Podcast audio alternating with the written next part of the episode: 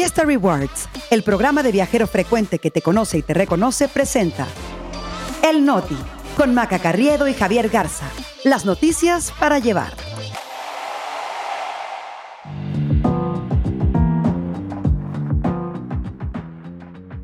Es jueves 3 de agosto. Yo soy Maca Carriedo. Yo soy Javier Garza. Este es el Noti. Y nosotros, aquí estamos. Disturbios en el Estado de México, Morelos y Guerrero. Marcelo Ebrard lanza dardo a Claudia Sheinbaum. Y Taylor Swift da un bono de 100 mil dólares a sus trabajadores. El Noti. Noticias para llevar.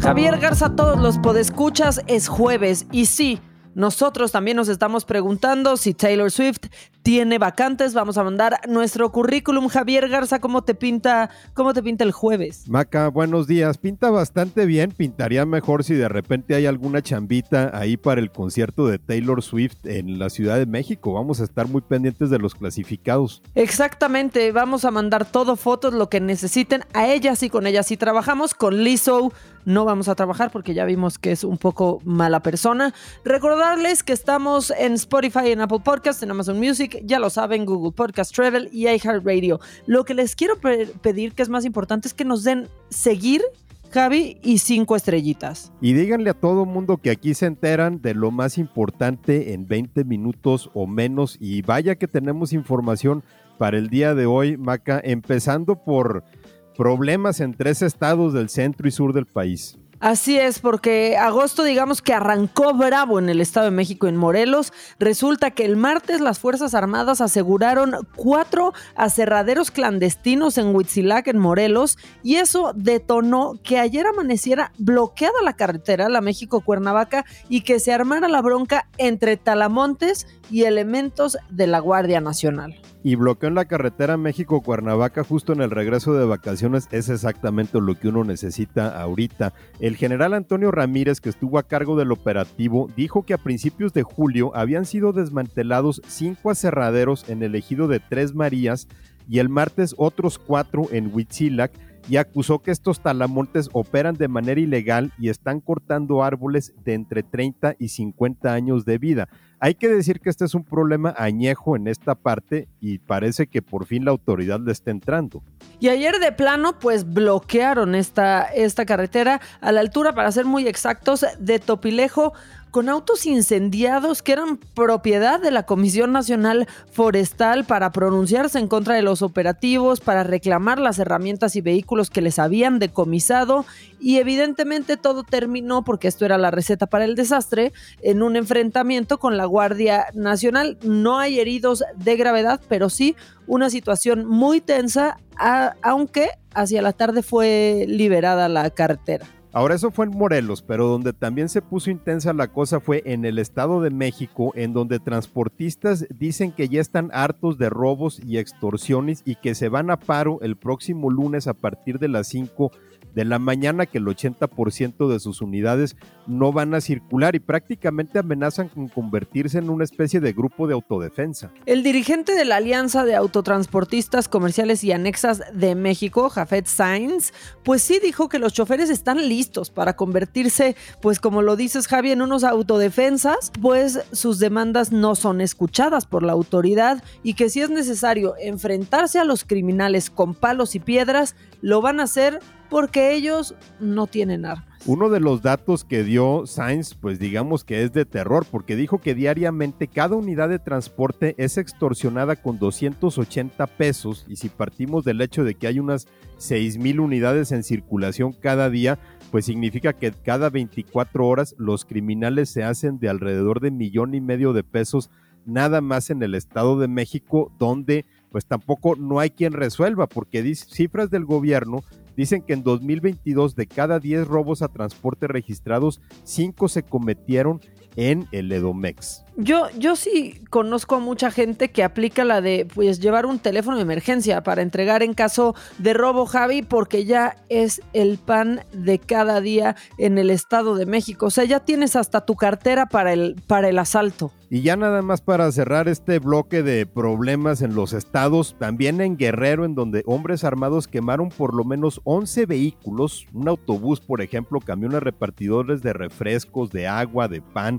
y un automóvil particular la tarde del miércoles en la carretera federal Acapulco-Ciguatanejo, después de que transportistas bloquearon la carretera federal a la altura de la colonia Jardín en Acapulco eh, y en una manifestación que participaron choferes de taxis colectivos, de mototaxis, el bloqueo al parecer para exigir la liberación de un hombre detenido y por la, el cateo en una vivienda ahí en Acapulco. O sea, no paran de dar problemas. Y si esto es un asunto de seguridad, Maca, pues hay que estar también clavados en lo que se están diciendo las corcholatas de Morena sobre el tema, porque ya estamos eh, a un mes de que concluyan los recorridos de las corcholatas de la 4T y Marcelo Ebrard y Claudia Sheinbaum se están lanzando unos dardos en esta materia, particularmente lo que han hecho en la Ciudad de México.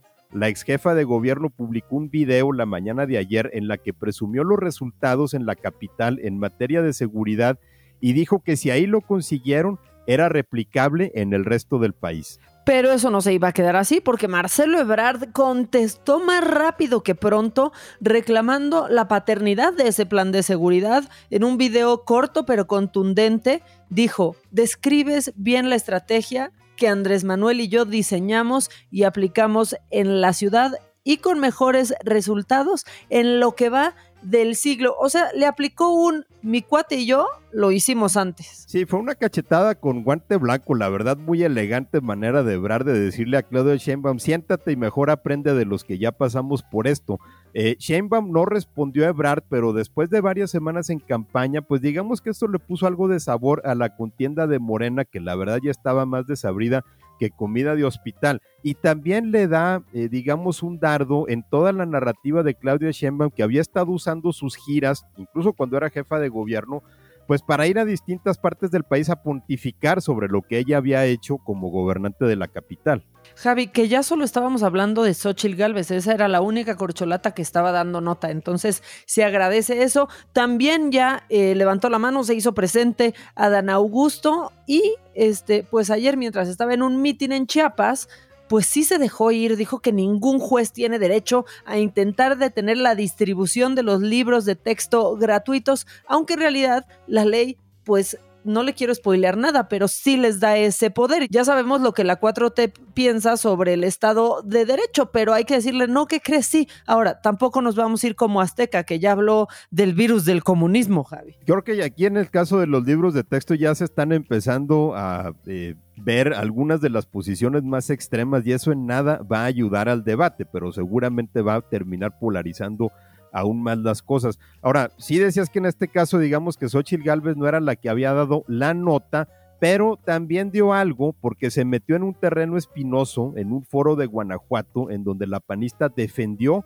a la Policía Federal de la era de Felipe Calderón y dijo que hay experiencias exitosas de este gobierno que podrían retomarse. Y eso pudiera ser verdad, eh, de hecho sí hay algunas experiencias que valdría la pena analizar, pero también pues la Policía Federal en tiempos de Calderón era manejada por el villano favorito de la 4T, que es Genaro García Luna, entonces ya me imagino la que le van a tupir a Xochitl Galvez con esto. Sí, podría Xochitl no decirlo en campaña. Ya luego hablamos, ya de pilón rapidísimo, el Tribunal Electoral revocó ayer la decisión de la Comisión de Quejas del INE y le ordenó analizar las expresiones del presidente contra Xochitl Galvez, pues a diferencia de los consejeros, la mayoría de magistrados electorales sí consideran que hubo expresiones de violencia política de género contra la panista, aunque eh, la directora de Inmujeres diga que tienen que aguantar vara. Pasando, pasando a otros temas, el presidente tuvo un momento, creo que muy Javi Noble, como eso de gasolina a domicilio, y les juro que no es broma, pero el presidente dijo que hay que poner una farmacia así grandototota y ¡pum! Acabamos con el desabasto. Javi, no es broma, ¿eh? Sí, Maca, lamentablemente no es broma esto que dijo el presidente en su mañanera de ayer, la creación de una especie de banco de medicinas en la Ciudad de México en donde se supone que estarán todos los medicamentos del mundo. Del mundo mundial y de todas las galaxias, Javi. Y hasta para las eh, enfermedades más raras, porque dijo que así se disminuirá donde hagan falta. Digo, yo no sé qué, qué opinas tú, pero a mí se me hace que este es un ejemplo más de todos los que piensan que en la Ciudad de México se resuelven todos los problemas, porque yo no quiero pensar cuánto tiempo tardaría, por ejemplo, una medicina en llegar de esta super mega farmacia grandotota a una comunidad en la Sierra de Durango, por ejemplo, o en la Selva Lacandona, en Chiapas. Pero aparte, cuando ha sido el presidente que más ha hablado de la descentralización, Javi, sale con esta idea de la farmacia grandototota que no tiene ni Obama este, en la Ciudad de México. Es como los que piden que, pues, si faltan billetes, que impriman más, ¿no? Eh, pero bueno, lo dijo con la percepción de la realidad bien alterada. Yo, yo sí creo, eh, porque eso que se le ocurrió pues tiene sí varios problemas de logística, justo como acabas de, mencionar. Aparte hay otro pequeño detalle eh, que se le está yendo al presidente, pero para eso nos tiene a nosotros, para recordárselos, y es pues los tiempos de traslado, Javi. O sea, de verdad no tiene idea o sí la tiene y piensa que los que no tenemos idea somos nosotros y solo nos vamos a emocionar de órale, no manches, güey, una farmacia totota. Pero sabes que en este caso creo que lo, lo, que resalta aquí es que no parecen haber aprendido las lecciones de la pandemia cuando en un principio, por ahí de marzo, abril de 2020, el subse Hugo López Gatel se empeñó en centralizar las pruebas de COVID. Entonces, por ejemplo, un paciente que llegaba a un hospital del Seguro Social en donde tú quieras, en Chihuahua, en Monterrey, eh, le tomaban ahí la muestra y luego la mandaban por avión a la Ciudad de México para que ahí se analizara. Por ejemplo, el, megabrote de, de, COVID en un hospital del Seguro Social en Monclova, Coahuila, que fue el primero de la pandemia, se dio justo por eso, porque estaban mandando las pruebas a la Ciudad de México y tardaban como dos días en regresar. Entonces, pues parece que nadie aprendió las lecciones de esa experiencia y ahora quieren repetirla. Pero bueno, vámonos a las buenas noticias, o a lo mejor algunas buenas, si es que esto pasa en la Ciudad de México cuando venga Taylor Swift pero lo que hizo en esta gira de conciertos por Estados Unidos, pues es que se reveló como la mejor jefa del mundo, porque a los choferes que trabajan en su actual gira les dio un bono de 100 mil dólares. Por eso ya queremos que, que llegue a punto de acabar esta serie de conciertos pues dijo, me fue muy bien, Dios ha sido bueno conmigo, tengan todos sus 100 mil dólares. 100 mil dólares a cada uno de los 50 transportistas que trabajan en la producción. ¿Qué diferencia a Lizzo que le están acusando de cosas muy, muy terribles? Luego, esto lo dijo TMC. Luego la revista People también dijo que este bono va a ser entregado a bailarines también, a técnicos de sonido, encargados de catering y otros miembros del staff. Javi, o sea, yo espero que estén contratando, pero aquí luchamos porque haya prestaciones superiores a las de la ley o que nos den seguro social y mira nada más con lo que nos sale Taylor, voy a ser Swifty. Ahora, esto es digamos la buena noticia que está pasando en los conciertos de la gira Eras Tours, pero eh, parece que también pudiera venir alguna polémica porque en California la vicegobernadora y otros funcionarios del estado le pidieron posponer sus conciertos en Los Ángeles que se supone que inician hoy mismo como una forma de solidarizarse con la huelga de trabajadores hoteleros. Y yo no sé si un político realmente piense que se puede beneficiar eh, si pide cancelar un concierto como el de Taylor Swift. Pues sí, lo que escribieron eh, los funcionarios fue, los trabajadores de los hoteles están luchando por sus vidas, luchan por un salario digno, se han ido a huelga y ahora están pidiendo tu apoyo. Taylor Swift como Claudia Sheinbaum, que iban a pensar que tienen algo en común, pero Claudia no le respondió a Ebrard y Taylor Swift no le respondió a la vicegobernadora de California. Ahora, también parece que la gira está como generando su, una pequeña industria, ¿no? Porque, por ejemplo, para todos los que se están quedando sin entradas para los conciertos de Taylor Swift, pues resulta que Davis Waddell, el fundador de una aplicación que se llama Tent, que es un intermediario en la contratación de personal para trabajar en conciertos y espectáculos, dice que los Swifties están abarrotando solicitudes en la app para inscribirse como empleados o voluntarios en los conciertos que va a dar. Gente que no alcanzó boleto, pues que digamos va y se pone para cuidar las vallas o para ordenar las filas. A lo mejor el ministro Arturo Saldívar, si no consigue pase, pues puede agarrar chamba. Pues sí, se puede ir a recoger los vasos este, vacíos de, de, chela. A mí se me hace una gran manera de ir al concierto y de colarte si no pudiste, siempre y cuando, pues sí, ¿no? Cumplas con lo que te, con el trabajo por el que te contrataron. Eh, lo que dice, por ejemplo, es que en Atlanta, en abril, la aplicación tenía 65 trabajos disponibles para cada show pero aplicaron más de mil personas. Así que bueno, viene a México y si se quieren colar, pues ya saben, solo les va a tocar recoger el desastre que dejan todos los que sí pudieron comprar boletos. Oye, y hablando de desastres, Maca, pues tenemos que hablar que la segunda oportunidad en esto no salió bien. No, Maca. Otra oportunidad. Otra oportunidad es la que necesita el segundo agüehuete porque este, así como se está secando el amor que les juró su ex, se está secando el agüehuete de reforma. Es el segundo que plantaron después de que el primero se secó, aunque nos decían que no estaba seco, que iba a reverdecer, pero estaba más muerto, pues que la carrera política de quién quieres, Javi, piénsale. ¿Vicente Fox? Pues eh, yo creo que de algunas, una que otra corcholata que a lo mejor todavía no se han dado cuenta, pero regresando a la aquí el caso es que según le dijo el arquitecto paisajista Saúl Alcántara al periódico Reforma, que a este segundo árbol se le están secando sus ramas y sus hojas y al parecer está en un proceso de deshidratación. Lo que dice es que hay que podarlo de manera urgente antes de que ya pues finalmente muera y que quizás esté secando debido a una mala técnica de trasplante o tal vez simplemente ahí no se dan los agüehuetes porque agüehuete queremos tener uno ahí Javi y no ha funcionado. Es que alguien debió haber pensado que si se dan bien en el resto de la Ciudad de México, pues se puede plantar ahí. Eh, probablemente tiene que ver con la tierra que está ahí en la, en la glorieta, que simplemente no se está prestando, qué sé yo. Puede ser sí una mala técnica de trasplante, puede ser que no se hizo en la temporada correcta.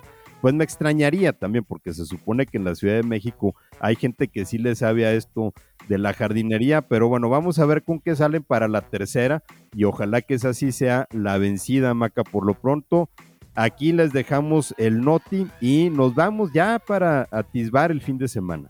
Sí, porque ese agüehuete ya está más forzado que los TikToks de Claudia Sheinbaum. Los leemos con el hashtag El Noti, ya lo saben, en Twitter y en Threads. Y si se quieren poner en contacto, a mí me encuentran en arroba maca-online y al buen Javier Garza. A mí me encuentran en Twitter, en Instagram y en Threads en arroba Ramos. Tengan un gran día, no se sequen como el agüehuete, ustedes sí tomen mucha agua. Nos escuchamos mañana.